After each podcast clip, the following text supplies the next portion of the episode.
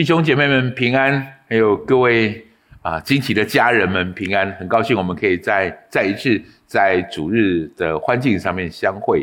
我们今天要来谈一个很这个系列，我们要谈一个很特别的主题——苦难。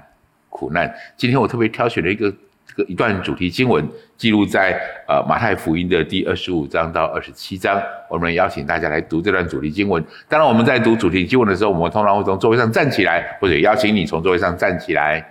我们一起来读这段主题经文，请门徒来叫醒了他，说：“主啊，救我们！我们丧命了。”耶稣说：“你们这小信的人呐，为什么胆怯呢？”于是起来，斥责风和海，风和海就大大的平静了。众人稀奇说：“这是怎样的人，连风和海都听他了？”我们再次低头来祷告。天父，谢谢你，我们要恭敬的把以下的时间仰望交托在主的手里。主啊，请你带领我们看见苦难的价值，请你带领我们看见苦难的意义。主，请你赏赐给我们在苦难中那独特的恩典。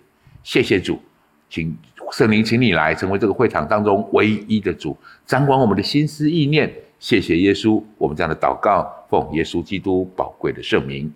阿门，请坐，请坐，坐下。同时跟旁边说，很高兴在这里看到你，是很高兴可以再一次跟大家在啊主日的现场，我们可以一起来啊谈谈神的话语，特别这个非常对我们来说非常实用、非常重要的主题——苦难。苦难是什么？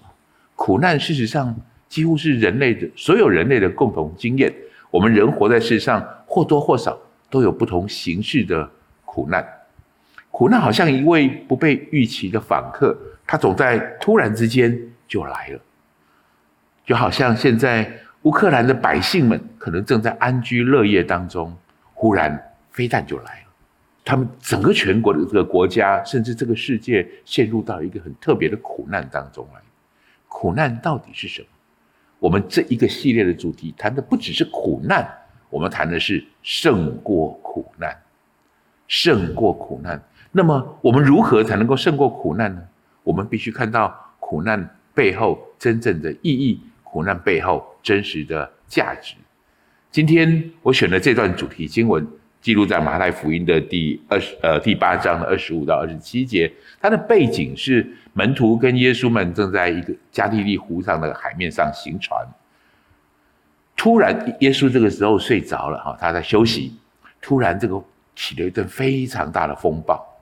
这个风暴是很强烈的风暴，它是从加利利湖北方，那叫黑门山上那里起的风，降下来，穿过约旦河谷，然后直扑加利利湖，所以会造来一个惊天骇浪的一个风暴。门徒们非常的担心，很害怕。你可以想象得到，在那个时候，他们觉得自己生命遭受到威胁。这是一个苦难，特别在这个苦难当中，感谢主。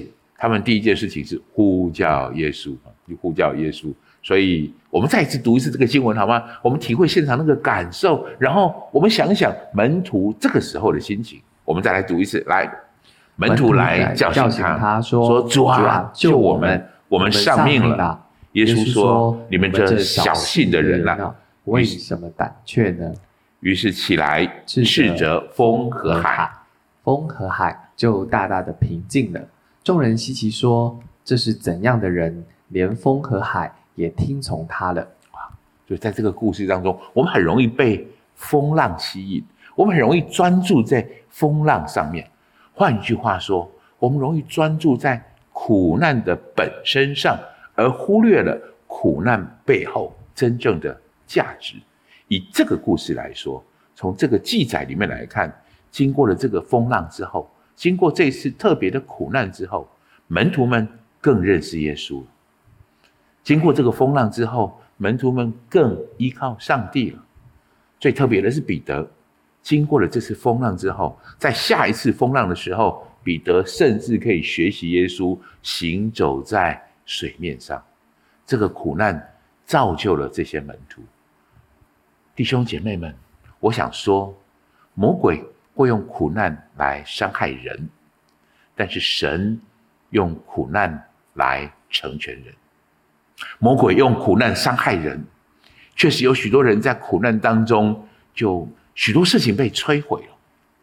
但是更多数的人，如果你可以看穿苦难背后这个真实的价值，那么上帝可以透过这些苦难，正如这些门徒们经过这些苦难之后，他们的信心更被造就了。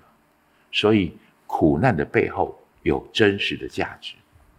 当然，这个道理并不是只有在教会里面我们这么谈。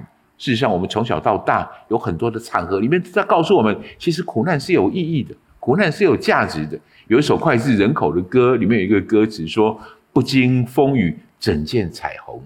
没有人能随随便便的成功。”每一个人都知道，也许都知道，经过了这些苦难，我们会有真实的这种获益或真实的这种价值的领受。但是，一旦我们进入苦难当中的时候，我们如何在那些就像我们今天的主题经文里面谈到的那些惊风骇浪的风暴当中，或是那些极不舒服的困境里面，那些铺天盖地下来的压迫下，我们要如何真的看到这个苦难背后真实的价值？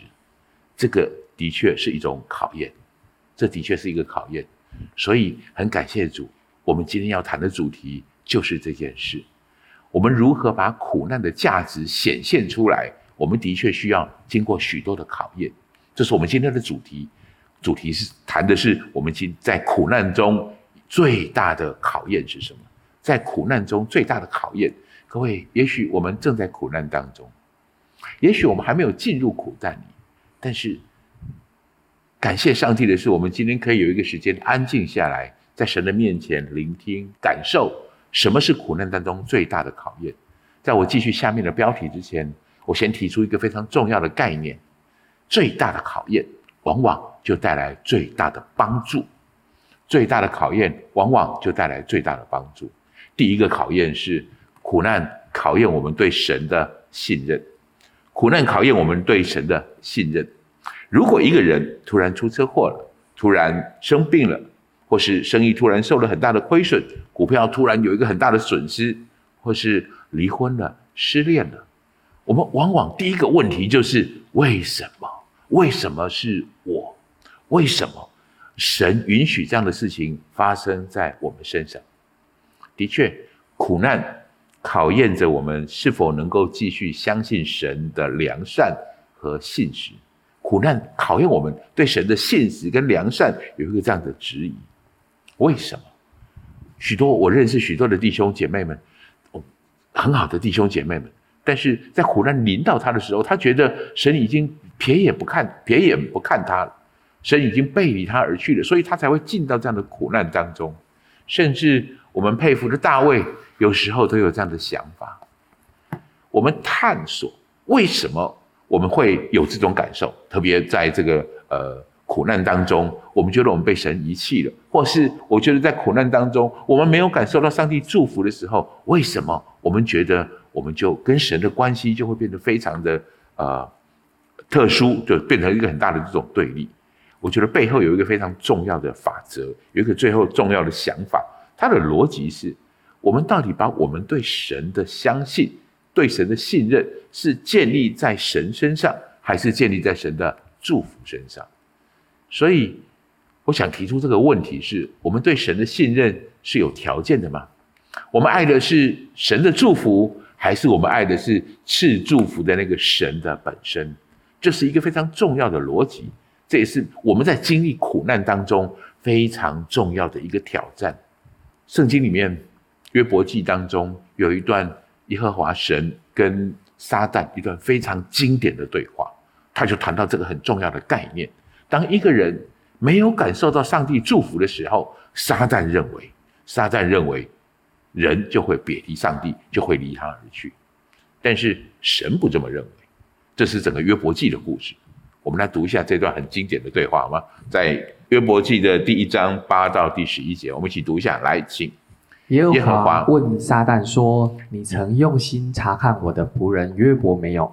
地上再没有人像他完全正直。”敬畏神，远离恶事。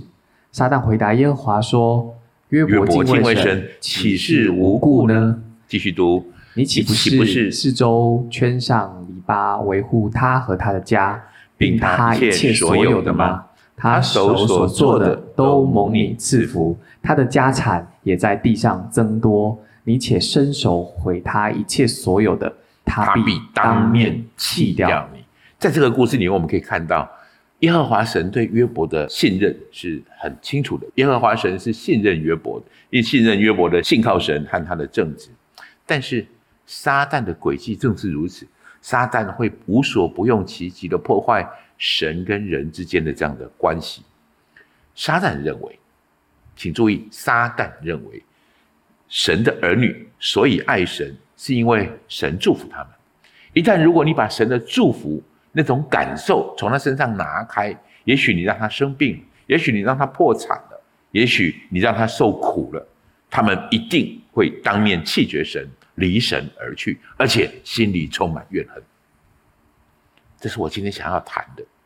我们今天有多少的神的儿女和撒旦有一样的信念和想法？这是我们在面对呃苦难中最大的挑战的时候。我们考验的时候，我们特别需要去注意到这件事情。我们爱的是什么？撒旦的想法是：如果神不垂听我们的祷告，如果神不祝福我们，如果神不给我们医治，我们就会生气、怀疑，甚至我们就弃绝神。最严重的是这件事情，然后让那些对神的苦毒跟怨恨伴随着苦难，会一起折磨我们。各位，我看到许多的基督徒们在苦难中受苦，我觉得苦难本身已经是一个很重要的重担。如果他再加上对神的误解和失去对神的信任，他真是让撒旦真的得逞了他的诡计。一年多前的十一月，呃，修哥在台上讲道的时候，突然发现修哥的嘴角好像有点不是很自然，当然就经过了一连串的这个。啊，诊治诊查，发现一个最糟糕的结果，最糟糕的结果，修哥生病了，而且生了一个非常非常严重的病。在知道生病的，就是知道这个病的确认的那个时候，隔一天，修哥召集了我们所有的牧师们，在他家的楼下，我们有一个这样的会谈。我对那次的见面印象非常非常的深刻。修哥这样说，他说。就知道了这个病之后，他说：“不要不要问为什么，永远不要怀疑神的慈爱和信实。他知道他在做什么，有一天我们会明白的。”这是修哥的话。现在我们所经历的都是至暂至轻的苦楚，要为我们成就极重无比的荣耀。这是他那时候在当场给我们的一些勉励，而且告诉我们，请我们几位牧师们，我们还预备好这件事情。他知道。不问为什么，他永远不会怀疑神的信实和神的慈爱。他记得，我记得他在主日的讲台上，在生病过后，他也一样在众人的面前宣告，他就是要在脑瘤的状况当中大声宣告神是信实的，神是慈爱的。弟兄姐妹们，这是对我们最大的一个考验，对神的信实跟慈爱成为资助我们一个非常重要的这种作为。我在身修哥的身上，真实看到这个非常不容易的，他胜过这个非常不容易的这种考验。我想告诉弟兄姐妹们，在面对苦难中，我们需要持续看见神的信实和神的良善，不要让环境，不要让苦难隔绝了我们跟神之间的爱。那是撒旦的作为，那是撒旦的伎俩。所以，这是第一个挑战，第一个。我们面对苦难当中的第一个考验，永远相信神的慈爱。保罗说了，保罗自己本身就是一个胜过这样的考验的弟兄。保罗怎么说这件事情？保罗谈到，我们跟神的爱能隔绝吗？我们来看一下在罗马书里面的这段话吗？来，请。谁能使我们与基督的爱隔绝呢？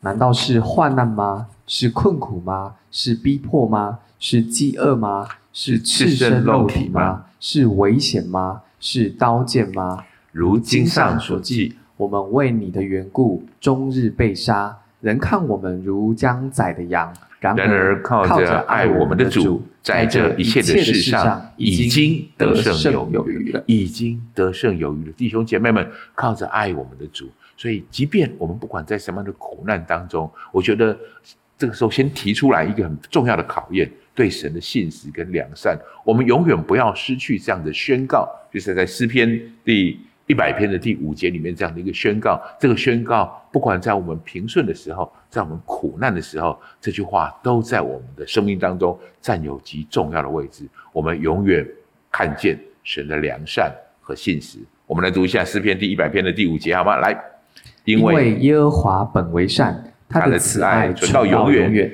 他的信实直到万代。愿我们每一位弟兄姐妹们都能够领受。都能够胜过这个苦难当中对我们的考验。第二个我要提出来的苦难的考验是，苦难考验我们对神的耐心。耐心，哇，耐心是何等不容易的事情。如果如果你长时间找不到工作，你仍然可以继续忍耐吗？如果如果你的夫妻关系一直交恶，然后一直都没有办法改善，你还能够忍耐吗？如果你的疾病每况愈下，一直没有好转，你能够忍耐吗？如果你发现孩子有上瘾的问题，一直无法改变，你能够忍耐吗？对我们而言，有一个非常重要的啊，不容易在苦难当中很大的考验是，当苦难的时间拉长，如果我们的焦点只在尽快解决问题，我们的耐心将随时间越来越困难，越来越困难。在这一点上，我想特别在主日的时候特别提出来跟大家分享这样的事：每一个苦难的过程都是神改变我们的生命很重要的一个方式，提升我们生命的做法。也许困难还在，也许呃环境没有改变，但是我们的生命在这些困难压迫当中被改变了，也许我们就有力量可以越过这样的风暴。摩西。是埃及的王子，他知道自己是希伯伦人，就是他知道自己是犹太人的身份。但是摩西在不可，呃，在在年轻的时候充满了血气，虽然他啊不可一世的，就是天之骄子，是埃及的这个王子，但是他希望能够为希伯来人，当时为奴的希伯来人去做一些什么样的事情。事实上，神也命定摩西要带领这些为奴的埃及人出埃及去。但是摩西自己动手出手的时候，在他年纪四十岁以前的这段时间里，摩西的生命还没有到达一个很特别的品格。他要带领这一群人，要成为一个领袖，他的生命需要许多的磨塑。所以神引导他在旷野当中牧养了四十年之久，四十年多么辛苦不容易的等待。但是就是这样的四十年，让摩西的信心增长了。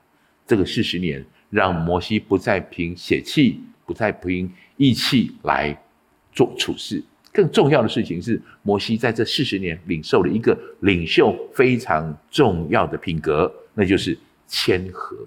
谦和，所以摩西开始有能力，开始经过这四十年的等待，他有能力开始真实的带领以色列人离开埃及。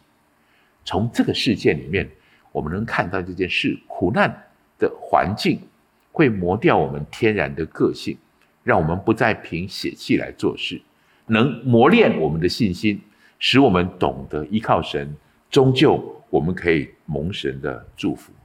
所以在面对这个考验的时候，面对这个苦难，我们对神的这种忍耐的时候，我们需要一个很重要的法则：在经历苦难的时候，你需要持续、持续的从神那里。支取力量，从神支取力量，特别在苦难当中，我觉得这是一个特别不容易的时候。比起其他的时间，你在苦难里更需要成长，更需要成熟。但是苦难往往影响我们，苦难往往拦阻我们成长跟成熟。所以我想这样说：神当然乐意供应你，就是特别在苦难当中。但问题是，你是不是可以在苦难中？持续支取来自神的力量，这是一个很重要的法则，这是一个很重要的这种能力。我记得在在几个礼拜以前，金梅姐在一次的这个我们呃一起的分享当中，他谈到一个事情，他说这让我很感动，我很乐意在这个时候跟大家分享。他说这段时间，金梅姐就是修哥的太太哈，就是他知道这段时间是一个很不容易的这个时候，然后对他的灵灵力、对他的体力都有很大的挑战。他认为他他知道有一个苦难，他正在经过，但是他在祷告当中，神好像特别提醒他，他需要肌肉，他需要灵里的肌肉，他更需要肉体上的肌肉，他需要足够的体力，他也需要足够的灵力。才能够走过这段不容易的时间，所以他安排自己每一周有固定的时间去健走、快走，特别是这种很斜坡的这种走路，然后让他来锻炼自己的心肺功能，让他自己的身体可以更更强壮。他花更多的时间在浸泡上帝的的这个灵修当中，所以我很感动的地方是在这里，在如此大的苦难、如此大的压力之下。他知道锻炼自己做这件事情，最让我感动的话是这句话。他说：“你必须为你自己的成长负责，你必须为你自己的成长负责。虽然你可以有一百种理由说我现在不要成长，虽然你有一百种理由说我现在不能进步，但是事实上最需要成长、最需要进步的，就是在这个面对苦难的当下。圣经里面有一句话这样说。”你当默然依靠耶和华，好不好？我邀请弟兄姐妹跟我一起读这句话吗？来，请。你当默然依靠耶和华，耐心等候他，耐心等候他。有时候在经历这些不容易的过程当中，这种耐心是很不容易的。当然，有一个很明智的做法是，你要邀请。你在一个困境当中，也许是夫妻之间的困境，也许是亲子之间的困境，财务之间的困境，各种不同的这样的困境。试着邀请耶稣进入到你的困境里来，试着邀请耶稣进来，他能够让这些困难处境成为我们的食物，于是让我们能够信心能够成长，让我们的品格能够被炼净，我们就拥有更多面对困难的能力。如何让耶稣进到你的困境当中来？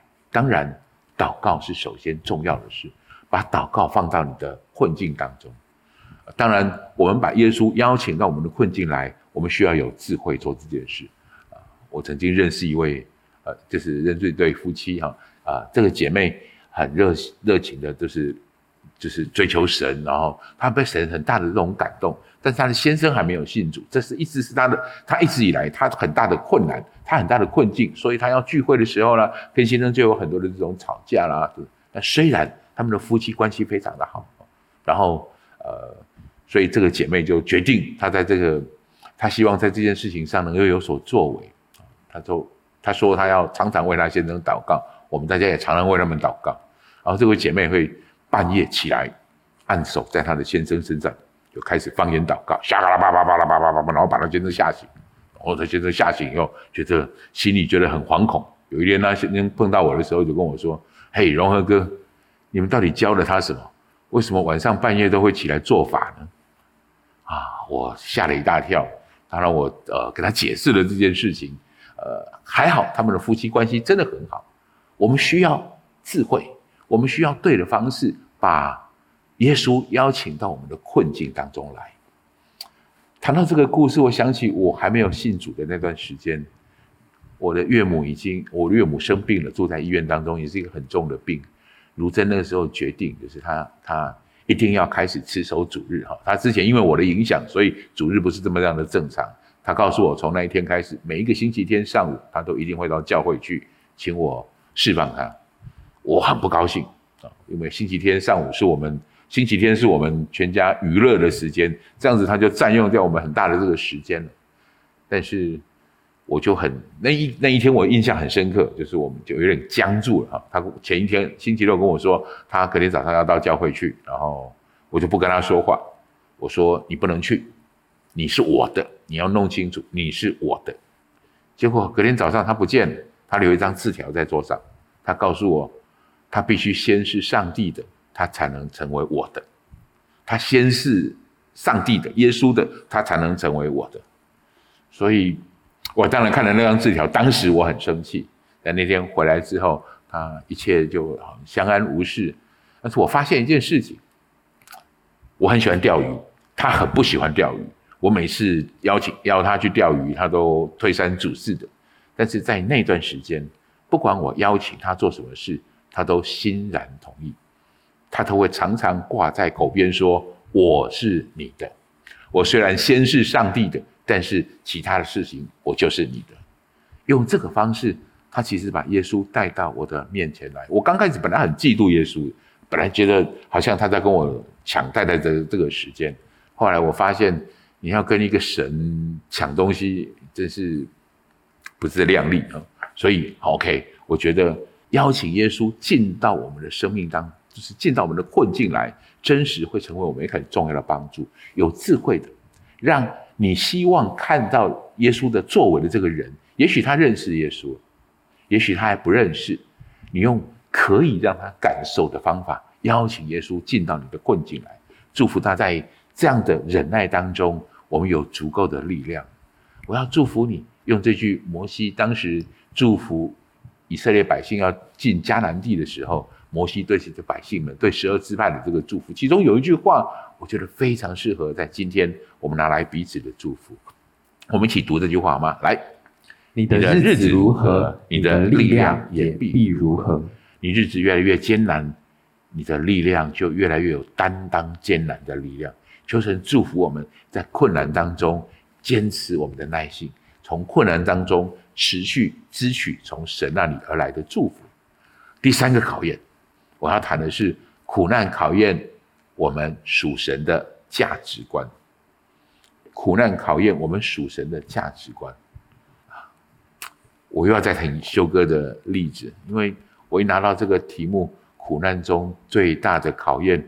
我好像脑海中就充满了修哥、金梅姐他们在这段时间里面许多事情的点点滴滴，请允许我再提一次，他们在这里面我看到一个非常让我很感动、让我觉得很特别的事情，那我自己成为一个很重要的警惕。我今天在特别在主日的时间里面，我期待这能成为弟兄姐妹们很重要的帮助。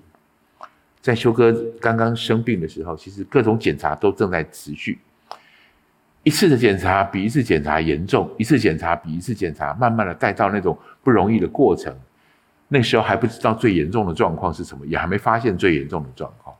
我记得有一次我们大家就在一起聚集的时候，金梅姐说了一段话很特别，她说：“她说我们好像就是一出戏一样，神已经写好所有的剧本了，我们就照着这个剧本继续走下去，我们就按着他的旨意继续走，就是。”所以他知道，他认为他所接受的这些事，神都已经安排好了，这是神的剧本。所以，即便在接下来检验的结果多么可怕，多么令人担，就是呃恐惧的事，我觉得就有一股平安一直始终掌握住他们，一个平安真正的包围住他们，因为他们知道他们走在神的旨意当中，神在他们生命当中有剧本。各位。有时候我们必须这样想一想，我们都是一出戏，我们都是一台戏，在这个戏上面，神有神的作为，神有神的剧本。我们来读一下保罗在哥林多前书里面的这段话，他特别提到，我们就像一台戏一样。我们来读一下这段话好了，好吗？来，请。我想神把我们使徒明明列在幕后，好像定死罪的囚犯，因为我们成了一台戏。给世人和天使观看，我们成了一台戏。我们生命当中会有一些遭遇，我们生生命当中会有一些布景，会有一些特别的经历。神预备好了，我们该怎么做？我们会怎么做？神透过圣经，透过主讯主日讯息的教导，透过弟兄姐妹的祷告，神告诉我们我们该怎么做。但是非常特别的一件事情是。同样的布景，同样的故事，撒旦也有一样一套不一样的剧本。我再说一次，同一个背景，同一个故事，撒旦有另一套剧本。撒旦在寻求人可以吞吃的地方。我们来读一下这段话，彼得说的话，我们一起来读经。勿要谨守警醒，因为你们的仇敌魔鬼如同吼叫的狮子，遍地游行，寻找可吞吃的人。所以，同一个苦难，神在背后有他的旨意，神在背后有按照我们生命被成全的一个剧本，撒旦也有一个这样的剧本。记得我前面谈到的事情吗？神用苦难造就人，但是撒旦用苦难摧毁人。他们各有各的想法。重要的事情是，我们要如何在这一些想法当中持续遵守我们属神的这种价值观。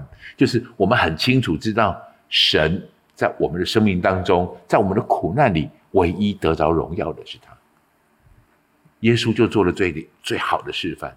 耶稣面对一个最大的苦难，要上十字架之前，他做了一个这个非常特别的祷告。我想这是大家很熟悉的祷告，但这个祷告。背后一个非常重要的意义，他在显明他属上帝、属父神的这个价值观，在他的决定当中。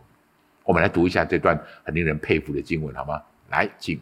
他就稍往前走，俯伏在地，祷告说：“我父啊，倘若可行，求你叫这杯离开我；然而不要照我的意思，只要照你的意思；不要照我的意思，只要照你的意思。”换一句话说，用我现在的说法，按照神的剧本来行，不要照我的剧本，或是我肉体软弱上撒旦给我的剧本。我们都在这一个这一个考验当中，弟兄姐妹们，每一个苦难背后都有一个很重要的元素，一个很重要的角色，他站的可能是神，他站的也有可能是撒旦。你正在决定。这个苦难的导向、苦难的价值，由上帝决定，或是由撒旦决定，这是我们的决定。你正在决定这件事情，所以看见这样的事，我们就可以清楚这个非常重要的主题、重要的科目、重要的学习，在苦难中，特别是在那些看不到尽头的日子里面，你更需要、更需要神掌权。有时候苦难。几乎有一生之久，有时候苦难让我们看不到尽头，就像圣经里面很典型、很很特别的人物约瑟。约瑟是一个非常重要的人物，这个人物他从小可能本来是一个很被父亲疼爱的人，但是苦难在他被哥哥卖到埃及去的那件事开始，长期的苦难让约瑟的苦难几乎看不到尽头，几乎看不到尽头。最糟糕的一件事情是，好像在这些苦难当中，不管他在波提法的家里面被误会，不管他在监狱当中这些酒政跟善长之间的这种相处，好像神都没有亲自，或是神都没有积极的去用手介入来解决他的问题。圣经顶多这样描述：耶和华与约瑟同在。我想这句话背后真实的意思是，神。一直在约瑟的生生命当中，应该这么说，约瑟一直允许神在他的生命当中掌权作王，即便他在那些看不见的苦难的尽头，即便在那些最不容易的时刻，所以这是一个非常不容易的作为，但是往往这带来极大极柔美的祝福。我先带大家看下一段的经文，这是耶稣说的一个很特别的经文。我们看完这个经文，我们再好好来思想一下约瑟所受的苦难的意义跟价值。来，我们来读一下约翰福音的十六章三十三节，耶稣说的这句话。来，请我将这些事告诉你们，是要叫你们在我里面有平安。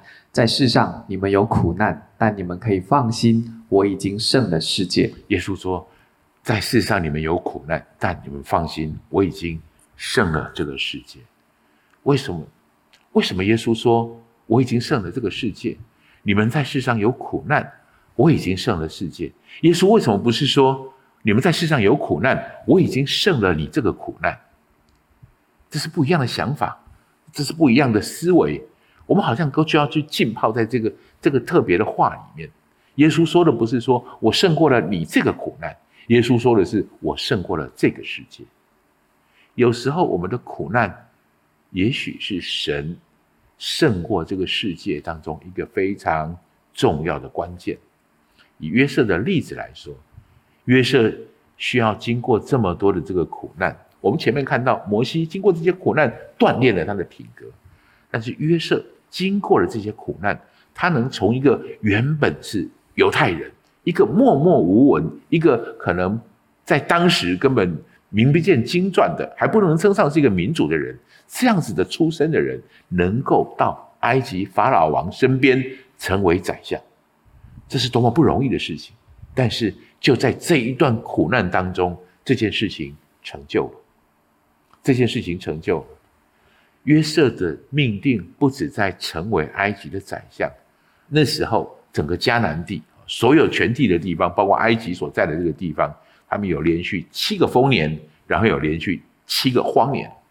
各位，请知道，在那个时候，七个丰年经经过之后，来到了七个荒年，那个七个荒年是致命的，那个七个荒年是灾难，是极大的苦难。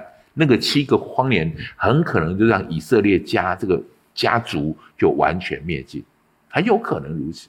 但是就因为约瑟，不止救了以这个当时全体的百姓，更重要的事情是约瑟的这个作为成就了以色列这个家族，那时候还叫这个家族，成为一个民族非常重要的关键。这个民族孕育了基督，这个民族。传递了圣经，这个民族确实成为这个时代非常重要祝福的关键。所以我觉得回来看这段经文的时候，耶稣说：“你们在世上有苦难，但你们放心，我已经胜了世界，我已经胜了世界。”所以我特别要对某些正在苦难当中的弟兄姐妹来说，也许我们找不到苦难的原因。也许我们一生之久不会了解，但也许有一天我们在天上，我们会知道，这是耶稣对这个世界祝福的一个关键，这是一个特别的关键。那么我们在这些不容易的过程里，也许我们更应该思考，也应更应该去效法约瑟在这里面的角色。约瑟始终有一个很重要的心智，在苦难当中，他专注的目标不在他所受的苦难多么不公平。他所受的苦难多么的辛苦，他专注的事情是：我怎么在这些事情上荣耀神的名？我怎么在这些事情上荣耀耶和华的圣名？这是耶，这是约瑟在整个事件当中，他的故事里面，不管他为人解梦的时候，告诉他们这个解梦的人不是我啊，解梦的人是属于耶和华。包括他所做的每一件事情，把他他定睛在在苦难当中定睛，不定睛在那些愁苦。困难、不公不义的事上，他在苦难当中定睛在神如何在我的苦难里得到他该有的荣耀，这是多么特别跟多么伟大，还有多么蒙福的一个情操。所以今天主日讲到最后，我想给大家一句这样的话，当做我们的结束：苦难中你的焦点在哪里？只是忍受痛苦，或是为神的荣耀而活？只是忍受痛苦，或是为神的荣耀而活，让我提醒各位弟兄姐妹们，祝福各位弟兄姐妹，看见这两个的结果完全不一样。这是我们面对苦难的态度，这是我们面对苦难最大的挑战，这是我们胜过苦难最重要的考验。我们一起来祷告，天父，谢谢你，让我们可以在这里领受苦难真实的价值跟意义。谢谢你，让我们谢谢你，让我们在这里可以预先的去思考，在苦难当中我们会经过的考验。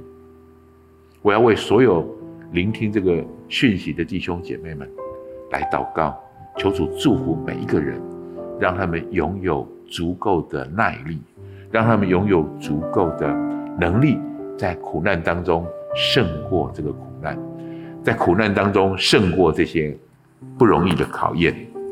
主，当我们信靠你，让你掌权的时候，主赏赐给我们够用的恩典。弟兄姐妹们，我觉得我在为为大家祷告的时候，我在这个讯息当中，我觉得好像神特别在提醒我说这样的话：苦难其实在帮助我们更认识自己，苦难也帮助我们更认识神。苦难帮助我们更认识自己。有时候我们可能不是这么认识自己，也许我们认识的自己是很表层。我觉得在面对一些不容易的苦难当中，我们更会看到自己，也许自己的软弱，或是看到自己特别刚强的一面。更重要的事情是，苦难看见神的属性。苦难帮助我们可以更认识神，还有从神支取力量的能力。也许你正在一个苦难当中，求神帮助你，在经历苦难的时候，你会拥有足够的肌肉，你会拥有足够的属灵的肌肉，拥有肉体的肌肉。我要祝福大家，看见这个非常重要的本质、重要的意义，不要因为苦难影响了你对呃苦难的强大的压力，让你没有办法，就是喘不过气来，没有办法跟神那里从神那里领受这些啊、特别的能力。你苦难当中，在苦难当中，我们更需要来自这个从神而来的能力。求神帮助你。帮助我，我们在各个不同的苦难当中，我们可以真实的从神那里支取应该有的能力。我们可以真正的看见这件事，我们要为自己的成长负责，不责怪环境，不迁怒他人。我们为不管在什么样的处境当中，我们需要为自己的成长来负起责任。我要祝福你。祝福每一位听到这样的讯息的弟兄姐妹，我们可以在苦难当中领受神特别这样的恩典。特别我也要为我们在场的许多刚到教会当中来，也许你还不是那么认识这位上帝是谁。我想我在为你祷告之前，我有一些话想这么说：苦难是每一个人一直每一个人类。都会有的共同经历，但是经过苦难是不容易的，是孤单的，是无助的。有上帝跟没有上帝，在苦难当中是完全不同的感受。上帝会是我们经历苦难最重要的力量。所以今天我很恭喜你，如果你来到，不管用什么方式看到这个视频，或是来到这个现场。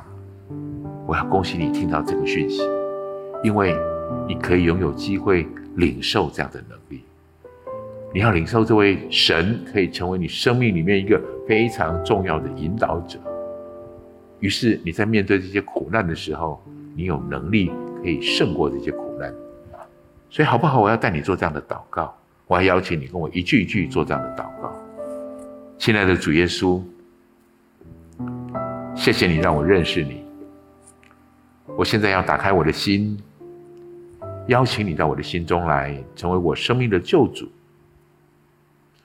请你原谅我的过犯，带领我前方的道路，走在你恩典的旨意当中。谢谢耶稣，我这样祷告，奉耶稣基督宝贵的圣名，阿门。我要恭喜你，如果你跟我做了这个祷告，愿上帝从现在开始，更多的祝福在你生命当中，能够体会到他与你，耶稣与你同在，好吧？我们从座位上站起来，我们一起来领受上帝的祝福。天父，谢谢你让我们今天看见了苦难的价值，谢谢你赏赐给我们胜过苦难的能力，祝福我们在场的弟兄姐妹，我们在线上的弟兄姐妹，我们从今天开始。在面对苦难的考验当中的时候，我们可以胜过这些考验，领受你在苦难当中为我们预备无穷美好的恩典。谢谢主，我们这样的祷告，奉耶稣基督宝贵的圣名，阿门，阿门，哈利路亚。